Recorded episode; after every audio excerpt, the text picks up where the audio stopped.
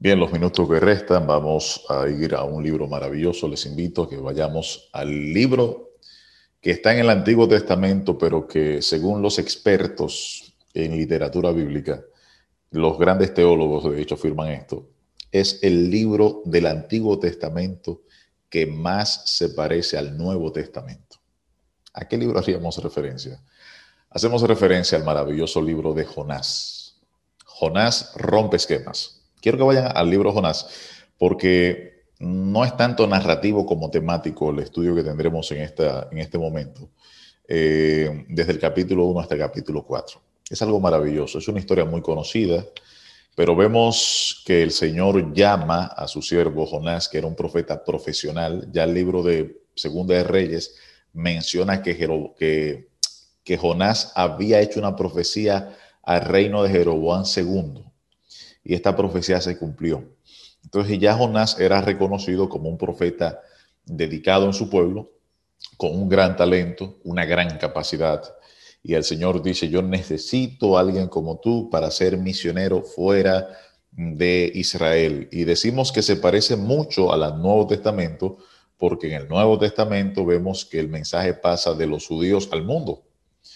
Y vemos a un Jesús que predica a griegos, a romanos, que habla con Pilato. Eh, vemos a los apóstoles yendo a Cesarea de Filipos, vemos eh, a los apóstoles yendo a Antioquía, vemos al apóstol Pablo yendo y escribiendo a los Gálatas, a los romanos, a los filipenses, intentando salvar a estas poblaciones. Eh, en el libro de los Hechos lo menciona también el esfuerzo que el Espíritu Santo hace a través de los apóstoles para evangelizar al mundo gentil y Jonás es el único libro de la Biblia en el que vemos un evangelismo al mundo gentil. Por ejemplo, cuando los, los eh, esposos de Noemí y Olfa llegan a los hijos de, y el esposo de, eh, de Abigail, perdón, de Noemí, llegan hacia Moab, no llegan con un plan misionero. Es, una, es uno de los pocos ejemplos que vemos que de Israel se van a tierras extranjeras, pero no es para evangelizar lo mismo pasa cuando David está entre los filisteos. David no está allí, David está buscando refugio. Es un exiliado político, pero no está para evangelizar. Pocas veces vemos de Israel salir a evangelizar. Lo que vemos es que desde afuera venían a Israel, que fue el caso de la reina de Sabá. Jesús dijo que la reina de Sabá sería salvada, porque Salomón le predicó a la reina de Sabá no solamente le mostró las riquezas, sino que le mostró sabiduría. Y Dios es el principio de la sabiduría escrito por el mismo Salomón. Ya luego Salomón se corrompe y luego entonces de esa corrupción el Señor tiene misericordia de él en su vejez. Pero Jonás va a evangelizar a otra nación, que eso era parte del plan de Dios, algo a, que a lo que los judíos se negaban en gran medida y Dios tiene que permitir entonces que Nabucodonosor tome Jerusalén y, se, y exilia al pueblo para que en Babilonia y en Susa eh, Daniel y Esther puedan predicar. Y vemos que Jonás va a recibir un llamado maravilloso de ir a evangelizar. Y va a evangelizar. Eh, eh, va a evangelizar, pero quizás no al territorio en el que Dios le está inquiriendo que vaya. Jonás sigue siendo profeta y dice el texto bíblico que se dirige hacia Jope. Jope no tiene nada que ver con el proyecto que Dios le ha presentado. Permítanme leer el, texto y pueden leer conmigo.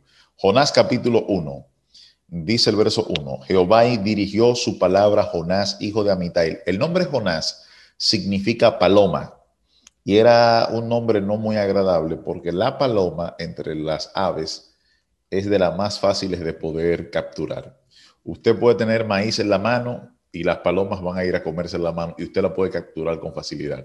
Además, es fácil entrar a un palomar y capturar las aves, cosa que no es fácil hacer con casi ningún ave. Entonces, eh, Jonás era un hombre de pensamiento sencillo, es lo que se entiende, y dice que Dios le dijo, levántate y ve a Nínive, aquella gran ciudad. Aquella gran ciudad, me atrevería a decir, era a la más grande ciudad. Aquella gran ciudad está indicando que era la más grande de todas, y clama contra ella porque su maldad ha subido hasta mí. Era importante Nínive porque al ser tan grande y tener tanta corrupción, causaba un efecto dominó. Quiero explicar esta parte en geopolítica. En geopolítica se sabe que si en la capital de la República, que es Santo Domingo, que tenemos alrededor de 4 millones de habitantes, ocurre algo positivo aquí. Aquí, por ejemplo, los niveles de higienización en las calles son muy buenos.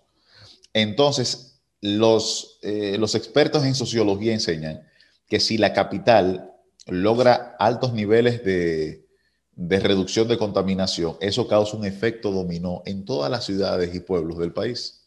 Pero cuando la capital es corrupta, cuando la capital es desordenada, cuando la capital, eso causa un desánimo porque la capital es el ejemplo a nivel general. Entonces, Nínive era la capital del mundo, era la nación más poderosa, y la corrupción que había en Nínive eh, causaba un mal ejemplo a otras naciones. Por esa razón, Dios dice, necesito salvar a Nínive, porque cuando salve a Nínive, salvaré a más personas. Esto es lo que se conoce como el efecto dominó. Lo que pasa en una ciudad importante o en un país importante, si en Estados Unidos aprueban algo, usted, usted se dará cuenta y escuchará la radio, no, porque esto hasta lo aprobaron en Estados Unidos. Es decir, lo que ocurre en los países más... Nadie toma como ejemplo a Nigeria o Angola. Lo que ocurre en esos países no tiene una importancia a nivel mundial. Pero lo que ocurre en un país desarrollado, ya sea Inglaterra, Francia, Estados Unidos, sí causa un efecto dominó en otras partes del mundo. Y Nínive se estaban dando casos allí de horripilantes. Los arqueólogos han descubierto eh, que las civilizaciones antiguas, especialmente durante este periodo, cuando una nación llegaba al máximo de su desarrollo, existían endogamias, eh, relaciones incestuosas, resistía la zoología, eh, la, la la, adoración, no me acuerdo bien la palabra, la, adoración a animales y la relación con animales. Existía una serie de desastres sociales. También era una ciudad muy sanguinaria, de eso ellos practicaban el empalar. El empalamiento, esto consistía en que a una persona, a un pueblo, cuando se oponía a ellos y ellos lo eliminaban, utilizaban un asta con una punta, eh, lo apunteaban, era de madera, de tantos metros y encima de esa asta empalaban a una persona desde, su, desde la parte más inferior de su cuerpo hasta la cabeza o el cuello, donde esta persona sufrió un dolor tremendo y era un ejemplo de sadismo para todas las poblaciones de su alrededor. Eran muy sanguinarios, excesivamente sanguinarios. Y el Señor dice su maldad, estamos hablando de, lo, de la sexualidad, estamos hablando de la idolatría, estamos hablando de la violencia, quizás más que nada de la violencia, que era, tenían una fama fatal los asirios. Entonces Dios dice, ve y dile a esos sanguinarios que yo estoy para perdonarlos. Ve y predícales, necesito salvarlos. Dios preocupado por esta población tan difícil, tan abusadora, con tantos crímenes atrás, y Jonás lo que deseaba era que el Señor los destruyera a ellos porque Jonás como profeta sabía que en poco tiempo los ninivitas iban a destruir a su nación. Él lo sabía. El último rey que existió en, en, Samaria, que era la capital del reino en el que pertenecía Jonás, Jonás no era de, de Jerusalén, no era de Judá, Jonás era de la zona de Israel. Estamos hablando de Gad Efer, cerca, al norte de Samaria. Aquí lo puedo ver en mi Biblia en la parte del mapa. Y él sabía que sus, ciudadanos, sus padres, sus hermanos, iban a ser deportados. El último rey fue Oseas. Después de Peca vino Oseas. Y el último profeta que tiene Israel, su nombre también era Oseas. El nombre Oseas significa salvación.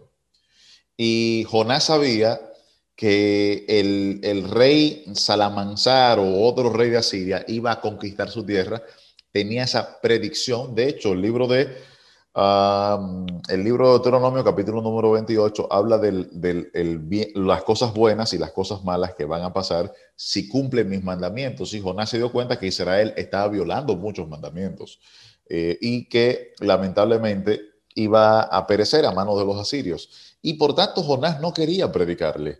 Hermanos, Dice el verso 3, pero Jonás se levantó para huir de la presencia de Jehová Tarsis. Y Jonás de seguro dijo, el Señor va a entender mi, situación, como hacen muchos pecadores, cuando un hombre o una mujer eh, están en el vínculo matrimonial y, tienden a, vulnerar este vínculo maravilloso, dicen, el Señor comprende mi situación.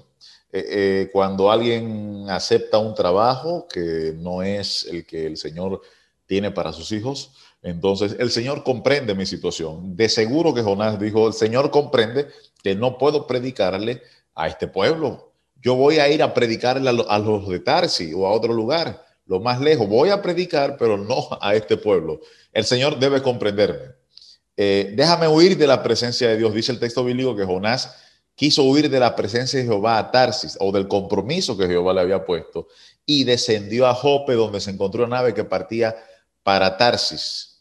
Allí Jonás decide partir. Tarsis está al sur de, eh, de España y se conoce como Tarseos. De ahí es que vienen eh, otras palabras más que ahora no vamos a analizar en base a la etimología. Pero eh, cuando decide irse, el Señor quiere hacer un llamado, porque Dios quiere que Jonás no solamente evangelice a los ninivitas, mis hermanos, sino que Jonás también sea evangelizado él. ¿Qué hacemos cuando tenemos un problema con Dios, una discusión? A veces puede pasar esto, ¿no? Señor, yo deseo quedarme en mi país, pero Dios te dice, no, fulano, o, hermana, hermana Sunilda, o hermano Edgar, cualquiera de nosotros, usted va para tal parte. A veces el Señor dispone cambios en nuestras vidas que no nos gustan mucho. A mí me ha pasado este caso de cambios a nivel de mi trabajo pastoral que no, pero recuerdo cuando fui enviado a Villa Altagracia, mi hermano eh, y cuando fui enviado a Villa Altagracia, desde aquí de la capital, trabajando para la Asociación Central Dominicana, no estaba muy contento en lo humano. Como pastor debo ir con ganas, pero recuerdo que no estaba muy contento porque es el distrito más alejado que hay de la capital. Yo nací en la capital, me crié en la capital, he trabajado en la capital de la República eh, me gusta elaborar en la capital. Nunca había trabajado en un campo tan lejano que es Villa Altagracia. Hermanos, y no estaba para nada. Fui al pueblo y tampoco estaba para nada contento. Alquilamos el hogar, la casa, y, qué, y bueno, ahí estábamos. Conocí a los hermanos, conocí el lugar. Déjenme decirles, mis hermanos, que fue una de las experiencias más bellas como ministro del Evangelio. Cuando me fui de ahí, yo lloré porque no quería irme. Hermanos y hermanas, qué bonito es ponerse las manos de Dios y ir donde Él nos envía a nosotros. esa, esa es la actitud más bella por más difícil que sea. Jonás fue enviado a un lugar que él no deseaba. Y Jonás, en vez de conversar con Dios, en vez de tratar el caso con Dios como hizo Ana en oración, que decide orar. Yo quisiera en este momento, me gustaría ver voluntarios, si pueden colaborarnos, para leer unos textos bíblicos muy importantes. Eh, quisiera repartir, por ejemplo, en primer lugar, Primera Tesalonicenses 5:16. ¿Qué voluntario se dispone a leer esto? Edgar Pérez. Edgar, en un momentico ahí, cuando yo te avise, vas a leer, ok, Primera Tesalonicenses 5:16, un verso que no debemos olvidar nunca otra persona, Colosenses 4.2. ¿A quién tenemos? Colosenses 4.2. Pamela. Pamela. Pamela, gracias Pamela. Eh, Romanos 12.12. Olga.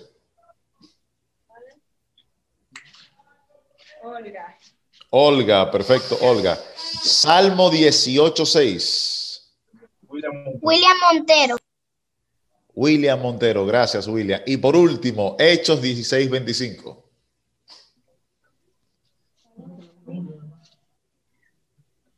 Yo puedo leer.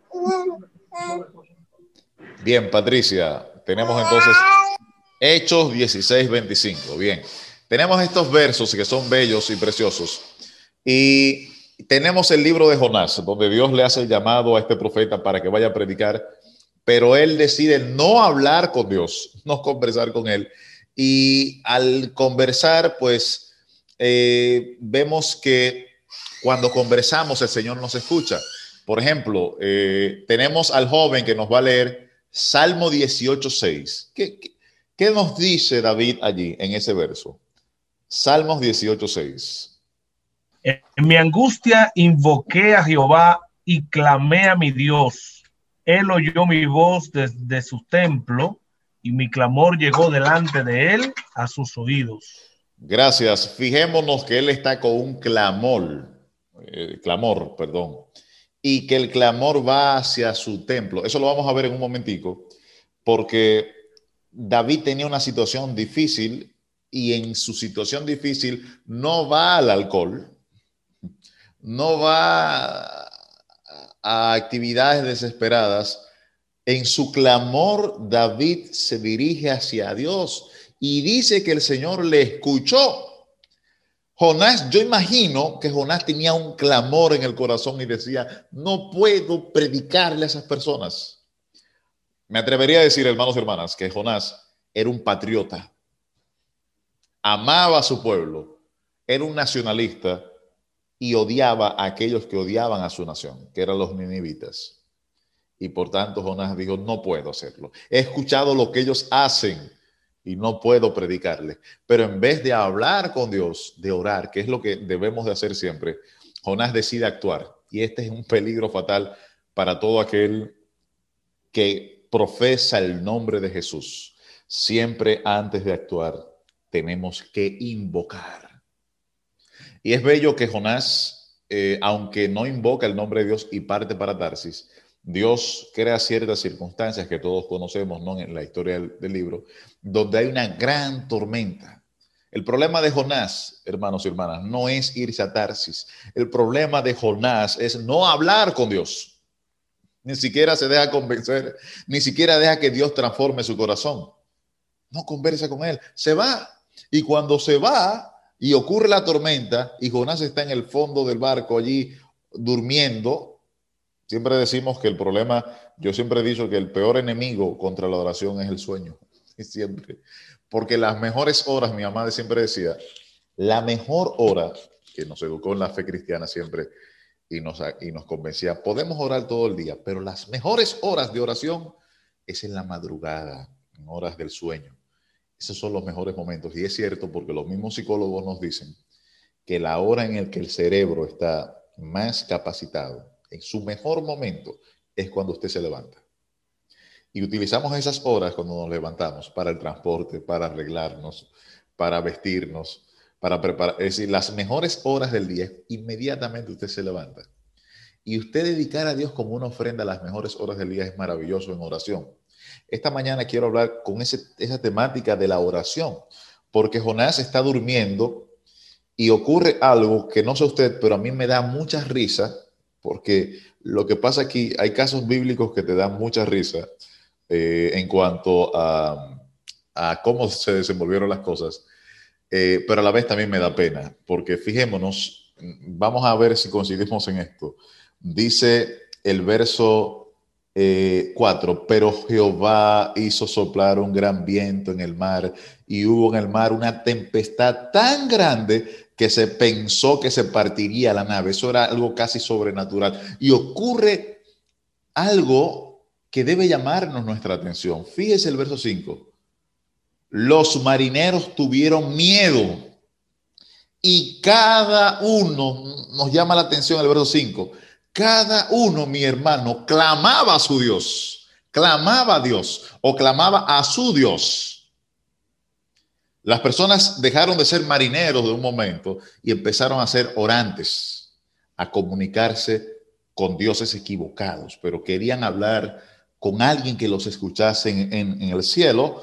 Y dice, luego echaron al mar los enseres que había, primero oraron y después actuaron. Fijémonos, esto lo están haciendo los incrédulos, personas que no creen en el verdadero Dios, pero están orando. Algo muy importante, todo el mundo necesita comunicarse con Dios. No importa si, tú eres, si la persona es musulmana, si la persona es eh, budista, es comunista. En el fondo, en los momentos difíciles, difíciles, queremos clamar a Dios para que el Señor nos escuche Y las personas claman a un Dios equivocado muchas veces. Hay personas que claman a los santos, hay personas que, oran a los ángeles, no es la función de los ángeles. Hay personas que oran a su madre ya fallecida, mamacita que está en el cielo, tampoco. Hay personas que oran equivocadamente. Y estas personas estaban, no sabían y oraban a sus dioses.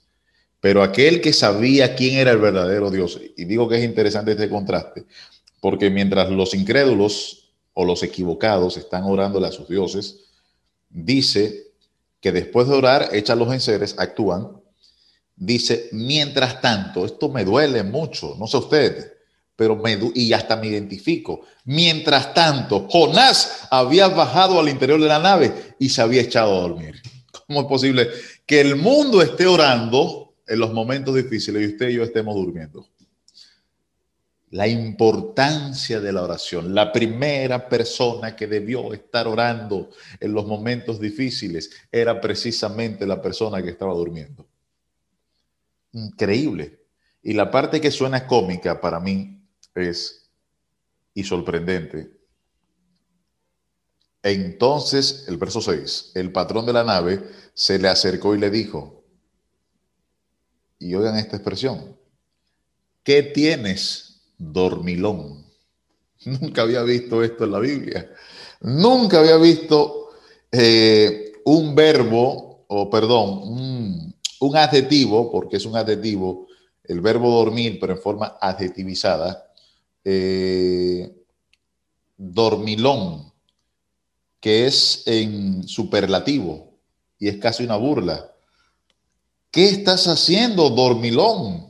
Que a un cristiano le llamen dormilón, que a un, a un hermano, a un anciano le digan, tú eres un vago espiritual, estás durmiendo, los demás han orado, los demás han clamado, los demás están, aunque sea ayudando, y tú estás durmiendo.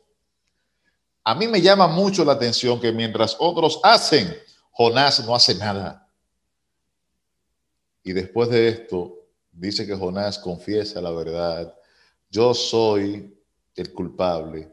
Y cuando ya convence de que lo echen al mar porque yo no sirvo para nada, entonces mis hermanos, ellos les ruegan al Dios de Jonás. Y yo doy gloria a Dios. Porque ellos cuando se dan cuenta de que los dioses de ellos no sirven y que este hombre tiene el Dios verdad. Y cuando él les dijo, vamos al verso número 9, él les respondió, soy hebreo, esto es interesante, soy hebreo y temo a Jehová, Dios de los cielos que hizo el mar y la tierra. Como en contraste con los dioses que ustedes creen, yo temo al verdadero Dios Jehová. Aquellos hombres sintieron un gran temor y dijeron, ¿qué has hecho? Pues ellos supieron que vivía de la presencia de Jehová por lo que él les había contado como el mar se embravecía cada vez más, le preguntaron, ¿qué haremos contigo para que el mar se nos aquiete? Y dice que cuando él les sugirió que lo lanzara, el verso 14 me, me conmueve porque la desgracia de Jonás provoca algo interesante, que es lo que Dios quiere que ocurra con tus vecinos, con tus familiares, contigo, con todas las personas. A veces hablamos de orar por los demás y quiero en esta, en esta oportunidad aclarar el Señor no solamente desea que tú y yo oremos por los demás. El Señor desea que nuestras oraciones conlleven a que otras personas se sumen a la oración. El Señor le encanta hablar con el colmadero, le encanta hablar con tu jefe, quiere conversar con ellos. Fíjese que no estoy hablando de, de bautizar, o de, no estoy hablando en este momento de asistir a un culto, estoy hablando del primer paso que una persona tiene que dar antes de otros pasos espirituales. Lo primero que tenemos que hacer es hablar con Dios. Miren, recuerdo cuando era pastor ayudante en la iglesia de Naco y me tocó visitar a un señor muriendo ya con 86 años más o menos. Había sido arquitecto, le había ido muy bien, había prosperado, sus hijos habían prosperado más que él y una hermana de iglesia, él era cuñado de una hermana de iglesia, me llevó porque la hermana dijo, pastor, yo necesito que usted hable con él porque el hombre era miembro del 14 de junio. Lo que saben de historia saben que el 14 de junio era un movimiento izquierdista, comunista, Y ese hombre no creía en iglesia de ninguna, ni en Dios, ni en nada. Tenía 86 años. Dios lo había prosperado, tenía buena familia, era muy serio, muy honesto, pero, pero no creía en Dios. Y yo fui donde él una vez y oramos junto a él. Y después me, dice la hermana, pastor, vamos a ir otro, otro día, un sábado fuimos, fuimos un día en la noche, creo que fue un miércoles en la noche, después de un culto, fuimos por allá, pero como en dos semanas nos tocó ir otra vez. Ya no había donde pullarle los brazos para, para ponerle los medicamentos, estaba muy mal. Y me dice la, la, hermana de, de la hermana de iglesia, pastor, ya le queda muy poco, por favor, hable con él para que él acepte a Dios. Y yo, claro, a eso he venido y cuando voy a hablar con él y le digo, hermano, amigo mío, Dios te ama, Dios está contigo en este momento y Dios te quiere acompañar en estos momentos en lo que estás en cama y quiere amarte a ti y a tu familia. ¿Quieres creer en Jesús? Y él con una lágrima que le salía de este ojo, nunca lo olvido, me dijo, yo quiero, pero no puedo. Yo nunca he creído. Y yo le dije, pues vamos a pedir a Dios que te ponga fe. Y él asintió con la cabeza. Tú vas a sentir fe en Dios y lo vas a sentir contigo y lo vas a ver como un acto milagroso. No lo vas a buscar. Dios vendrá a ti y le agarré la mano. Solamente cree por un momento, cierra tus ojos y permíteme orar contigo y llamar a tu esposa. Y llamé a la esposa y todos nos dimos la mano y, oramos juntos. Y al final él aceptó por la fe a Cristo Jesús. Yo lo ungí y él descansó dos días después en el Señor. Hermanos, mire, lo más hermoso es de nuestra vida espiritual es hacer que otras personas conozcan la palabra de Dios. Cuando Jonás es lanzado, dice, entonces, y esto ves bello, verso 14, clamaron a Jehová, gloria a Dios. Ellos buscan a Dios y dijeron, te rogamos ahora, no importa si, pero lo importante es que están hablando con Dios. Dice, te rogamos ahora Jehová, que no perezcamos nosotros por la vida del hombre, ni nos hagas responsable la sangre de un inocente, porque tú, Jehová, has obrado como has querido. Dios está contento y feliz porque por fin los marineros dejaron de clamar a Bersebú, a Nebo, a Marduk, a Osiris y ahora están clamándole a él. Esto es bello. Están orándole a Dios no conocían a Dios y ahora le conocieron. Y Jonás que está en el fondo del, mar allí bajando, dice, para nada ha servido mi vida y lo que no sabía era que gracias a la situación, estos hombres ahora hablaban con Dios y él no, sabía. Y cuando está descendiendo, un pez viene y lo traga y dice, ahora sí es verdad que no voy a morir porque los gases gástricos de los peces están para matar, pero ese era un pez especial que Dios había creado con unas mutaciones y un perforamiento en, la base de estomacal especial que no hacía que los gases gástricos lo matasen, sino que él pudiera sobrevivir y estaba oxigenado allí dentro de la barriga del pez. Es algo que no podemos explicar. Ah, y dice el capítulo número 2, en verso, verso, capítulo 2, verso 1, entonces, recordemos el problema de Jonás. No fue que escapó de Dios solamente y desobedeció antes que escapar, el gran problema de Jonás era que no había, no se había comunicado con Jehová, no había, no había hablado con Dios. Y dice el verso, el verso 1. Entonces, por fin, Jonás, ora Jehová Dios. Por fin Jonás hizo lo que tú y yo tenemos que hacer, orar a Dios. Siempre he dicho a las personas, no venga a la iglesia a escuchar sermones. Eso es parte. Yo voy a la iglesia con una Biblia a escuchar un sermón. Perfecto, gloria a Dios. Venga a la iglesia a hacer dos cosas en especial. Si no hay nadie que predique, pues siga haciendo estas dos cosas. Y hasta siéntese contento. Y el predicador, no vino hermanos, pero vamos a hacer estas dos cosas. ¿Alguien quiere leerme, por ejemplo, el libro de Hechos, capítulo número 16, verso número 25? La última, Patricia eh, si puedes leer ese verso. ¿Qué hacía el apóstol Pablo? A favor. Pero a medianoche Pablo y Silas oraban y cantaban himnos a Dios y a los presos y los presos los oían. Gloria a Dios. Lo que Pablo estaba haciendo y Silas en los momentos difíciles es lo que Dios impele que hagamos por fin. Que oremos y que cantemos. Las canciones son oraciones expresadas de forma lírica. Nosotros debemos de orar y Jonás en el capítulo 2, verso 1 dice, entonces Jonás oró a Jehová, su Dios, desde el vientre del pez. No quería orar en el barco, no quería orar en, en Jope, pero por fin, aunque sea, está allí orando, que era lo que Dios quería. Dios deseaba que su hijo orara. Y dice, y dijo, es interesante lo que él dice, vamos a ir rapidito por razones de tiempo, pero maravilloso porque dice, invoqué mi angustia a Jehová. ¿Les recuerda algún versículo que hablaba de angustia? ¿Les recuerda el Salmo 18, 6? En mi angustia invoqué a Jehová, es lo mismo. Invoqué a Jehová en mi angustia, es lo mismo que en mi angustia invoqué a Jehová. Jonás está recordando a David. Es tanto lo que recuerda David que dice, y clamé a Dios y él oyó. Y mi voz desde su templo. Fíjense que Jonás dice lo mismo, si vemos el verso. Por esa razón, cuando leemos la Biblia, esa palabra queda en tu mente y en un momento especial Dios la va a hacer aflorar. Dice, invoqué mi angustia a Jehová y él me escuchó. Y desde el seno del Seol clamé y me oíste, y oíste mi voz.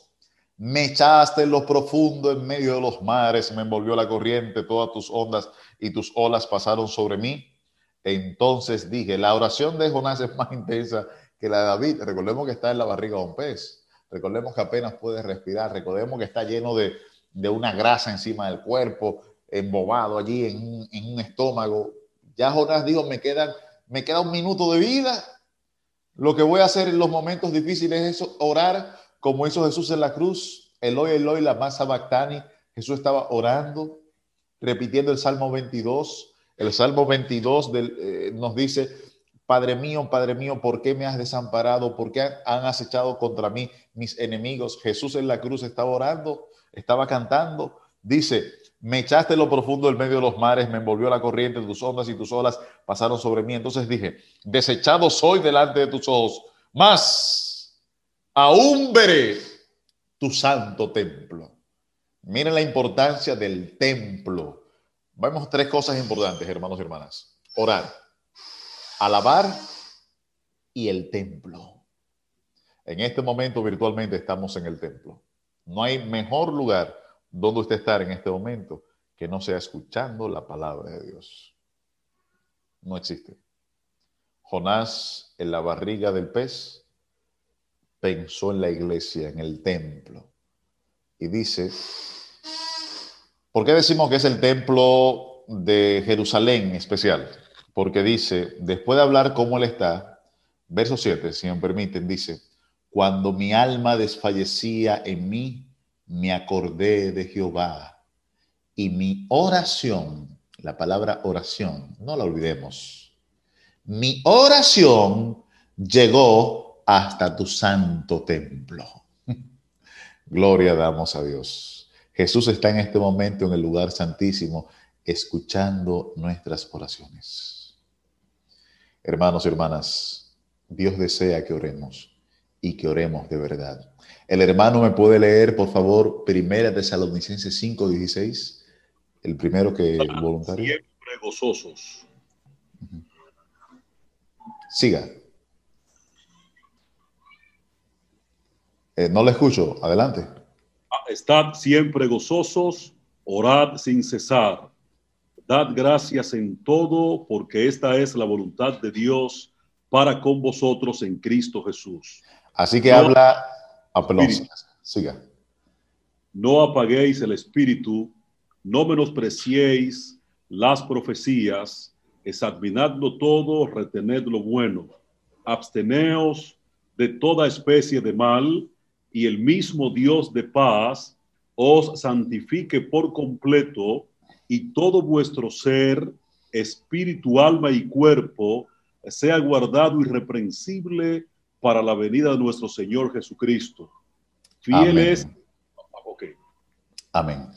Es un verso muy intenso porque nos habla de cuerpo, alma y espíritu, nos habla de varios aspectos, varias, varias, varios consejos, y entre ellos es de estad gozosos y orad sin cesar.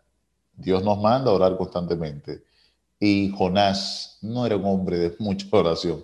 No era un pastor que le gustaba, le gustaba predicar, le gustaba leer la Biblia, pero como que no le gustaba comunicarse con Dios y al final habla con Dios y dice, bueno, Señor, yo sé que mi oración está llegando hasta tu santo templo. Hermanos, miren, esta historia termina muy bella, de forma muy hermosa.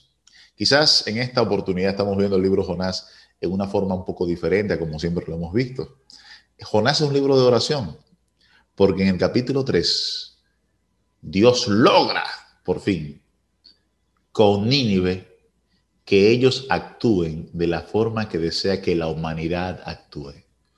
Dice el capítulo 3, Jehová se dirigió por segunda vez a Jonás y le dijo, levántate y ve a Nínive. Ya el pez lo había vomitado en tierra, aquella gran ciudad, y proclama en ella el mensaje que yo te diré. Jonás se levantó y fue a Nínive conforme a la palabra de Jehová.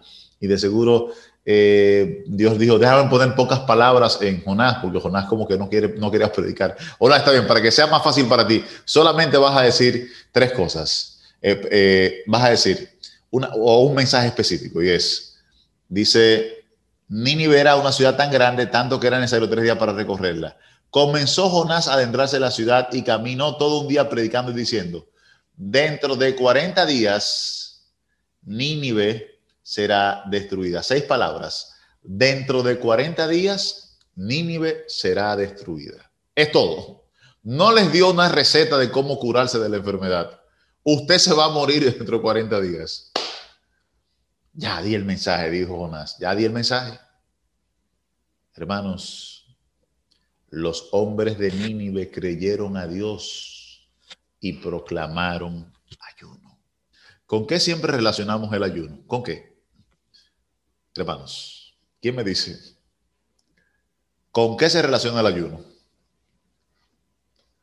El ayuno es como, diríamos, eh, el, el, ayuno es un elemento vital que va acompañado de algo más. ¿Alguien recuerda con qué ayuno y qué más? ¿Quién nos dice? Oración. Gracias, mi hermana. Ayuno y oración. Por fin. Por fin los ninivitas están actuando como Dios desea. Los marineros oraron correctamente. Jonás por fin oró correctamente. Y dice el texto, los hombres de Nínive creyeron a Dios y proclamaron ayuno. Y desde el mayor hasta el más pequeño se vistieron con ropas ásperas. Y cuando la noticia llegó al rey Nínive, es decir, que la mayoría de la población estaba en ayuna, el rey no, pero la mayoría sí, este se levantó de su silla y se despojó de sus vestidos. El hombre tenía una gran necesidad de limpiar su alma de tantos crímenes que había hecho. Yo conozco personas, hermanos y hermanas, que han tenido una vida depravada. Y me he acordado una vez que pedimos eh, dinero de recolección de Adra. Conocí a un ex amigo mío, mujeriego, eh, de una vida, le gustan mucho los drinks, que yo lo abordé una vez, supe dónde trabajaba y fui y le llevé un sobre de recolección. Y le dije, fulano, Dios me ha enviado para decirte que debemos adorarle a Él y que es, que es de Dios eh, pensar en los más necesitados. Y cuando Él me dio el dinero, los miles de pesos que me dio, Él me dijo a mí, yo no voy a la iglesia, yo fumo, yo todo, pero líder, yo necesitaba hacer esto. Así que te lo agradezco. Nunca olvido eso. Yo necesitaba hacer esto. Hermanos, la gente tiene necesidad de Dios el rico, el pobre, todos tenemos necesidad de Dios. Y dice el texto bíblico que ese hombre poderoso sabía que había hecho muchos crímenes, pero tenía que humillarse delante de Dios. Y sabía que la religiosidad que tenía era vana y sin sentido. pero por fin había uno que le decía, tú estás mal, como Juan el Bautista a Herodes, el único que se atrevió a contradecir al poderoso y corregirle espiritualmente, era Juan el Bautista. Por esa razón Herodes le pesaba matar al único que decía la verdad. Hermanos, dice que luego hizo anunciar en Nínive por mandato de rey y sus grandes una proclama que decía, hombres y animales, bueyes y ovejas no prueben cosa alguna no se les dé alimento ni beban agua, sino cúbranse hombres y animales con ropas ásperas y clamen a Dios con fuerza. Gloria a Dios. Por fin, al final, la nación más poderosa clama, el corazón de la sociedad mundial, Nínive, empezó a orarle a Dios. No sé cuántas otras ciudades de seguro se contagiaron de esto, quizás ninguna, no sé, porque a veces se pega más lo malo que lo bueno. A mí me da pena cuando aquí se intenta aprobar leyes en el Estado que ya se han aprobado en otros países. No, porque en otros países ya eso es normal. Y, y yo digo, bueno, hay un programa educativo para nuestros jóvenes de que ellos tienen derechos sexuales, por ejemplo. Y no quiero irme fuera de este caso, pero creo que es bueno mencionarlo, mis hermanos, por los peligros que hay para la sociedad y para nuestros hijos de que nuestros niños tienen derechos sexuales y que no hay que cohibirles su sexualidad. Niños de 15, 16 años. Esto es asombroso, pero ya ha sido aprobado en otros países, estos programas educativos. Y nos dicen, mire, lo que pasa en otro país, eh, aquí estamos atrás, y esto y otras cosas más que, que se han mencionado. Y lo que vemos es que esta gran ciudad, Dios dijo, necesito que esa gran nación cambie su parámetro de vida y sea un ejemplo de lo que yo puedo hacer en varios lugares del mundo. Y Nínive se arrepintió delante de Dios en ese momento y, y pidió. Y cuando Jonás observa que la nación se ha arrepentido, entonces Jonás queda asombrado y dice, Señor, yo sabía que tú ibas a perdonarlos y conversa otra vez con Dios. Y Dios le dice, como tú tuviste misericordia de una calabaza, yo no voy a tener misericordia de esta nación que no sabe distinguir entre su mano izquierda y su mano derecha. Dios desea amarnos, lo que Dios más desea es amarnos, pero para amarnos necesitamos hablarle, necesitamos escuchar su voz, que haya comunicación esta comunicación tiene que fluir. Yo quisiera que alguien, por favor, me leyera también eh, Colosenses 2, 4, 2. Colosenses 4, 2. Y por último, eh, vamos a leer Romanos 12, 12. Esos dos versos. ¿Quién nos lee Colosenses 4, 2? Yo. Sí. Dice, perseverad en la oración, velando en ella con acción de gracias. Gloria a Dios. Siga, Romanos 12, 12. Gozosos en la esperanza, sufridos en la tribulación, constantes en la oración. Gloria a Dios. Hermanos, vamos a orar en este momento, porque a Dios se goza cuando oramos. No deje de orar cuando salga de la casa. No se avergüence orar en un restaurante, en un comedor, en, cuando va a comer en la calle. No se avergüence. Órele a Dios. Un, un momento le dice al, al, al, que, al, que, al que te está trayendo las cosas. Un momento vamos a orar, y, o, déjeme orar, y usted ora. No sé, en un, en un centro de comida rápida, órele a Dios, no importa. No deje de orar. Ora en su vehículo, ora al llegar a su casa. Dice, velando en la oración. Dios desea escucharnos. Me gusta cuando el hijo pródigo regresa. Y dice que cuando regresa el padre lo vio a lo lejos, corrió y lo abrazó y lo besó. Y dice que dice Lucas, que Jesús contando la historia, que el hijo le dijo al padre, padre, y esto era interesante, el padre quería escuchar a su hijo. No solamente por escuchar la voz, sino escuchar lo que el hijo le iba a decir. Anteriormente el padre cuando le hablaba al hijo, quizás el hijo no quería escuchar al padre, ni quería hablar con el padre. Dime hijo, ¿cómo te fue en el campo? Bien papá. El hijo no quería, el padre no tenía comparación con su hijo. Su hijo no quería hablar con él, porque el padre hablaba un, hablaba un lenguaje muy espiritual y el hijo tenía una mente muy carnal. Pero ahora el hijo sintonizó con el padre. Y el hijo dijo, Padre, he pecado contra el cielo y contra ti. Por fin confesó el pecado, que es lo que Dios les encanta que hagamos. Porque el pecado lo tenemos aseado en el corazón. Cuando yo cometo pecados, yo debo ir donde Dios y decirle, Señor, como ministro del Evangelio, he pecado. Eh, si Dios quiere escucharme y Dios quiere escucharte a ti también, decir, eh, Señor, me he equivocado. No por escucharnos simplemente, sino porque eso nos ayuda espiritualmente a mejorar. El primer paso para avanzar es reconocer que estamos mal. Qué bonito es cuando el hijo le dice, Padre, he pecado contra el cielo y contra ti. Y yo hice una evaluación, papá, y evalué todas las cosas. Y he llegado a la conclusión de que yo no soy digno de ser llamado tu hijo. Gloria a Dios. El hijo pensaba que donde él estaba era muy poco para él. Que él merecía la ciudad, más cosas. El campo no, no, era, no era vida para él. Y ahora él reconoce que él no es merecedor de ser el hijo de ese hombre. Siempre he dicho, mi hermano, que yo no, yo quien te habla, no soy merecedor de ser ministro del Evangelio, de que tú y yo no somos merecedores de ser miembros del pueblo de Dios, no lo merecemos, pero el Señor por su misericordia nos dice, quítenle esa ropa y póngale un vestido nuevo y vamos a comer comida de la buena porque mi hijo era muerto y ha resucitado. Jonás resucitó hablando con Dios en oración. Quiero orar contigo en este momento.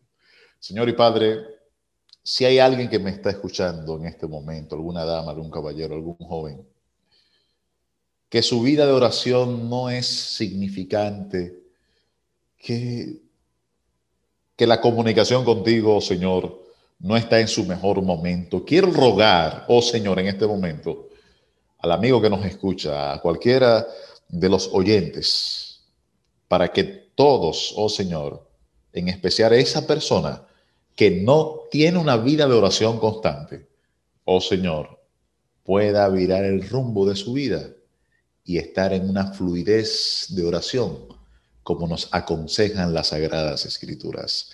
Orando sin cesar, si somos personas de oración, la iglesia en la que pertenecemos será más y más espiritual y creceremos hasta alcanzar la estatura de Cristo Jesús.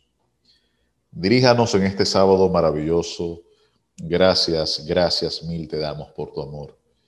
Y que la oración constante en nuestro corazón siempre sea, Padre nuestro que estás en los cielos, santificado sea tu nombre, venga ahora tu reino. Hágase tu voluntad en la tierra como en el cielo. Danos nuestro pan de cada día y perdona nuestras ofensas así también como nosotros perdonamos a quienes nos ofenden. Líbranos de tentación y cuídanos del mal, porque tuyo es el reino por los siglos de los siglos. Amén. Gracias, oh Señor, en el nombre de Jesús. Amén.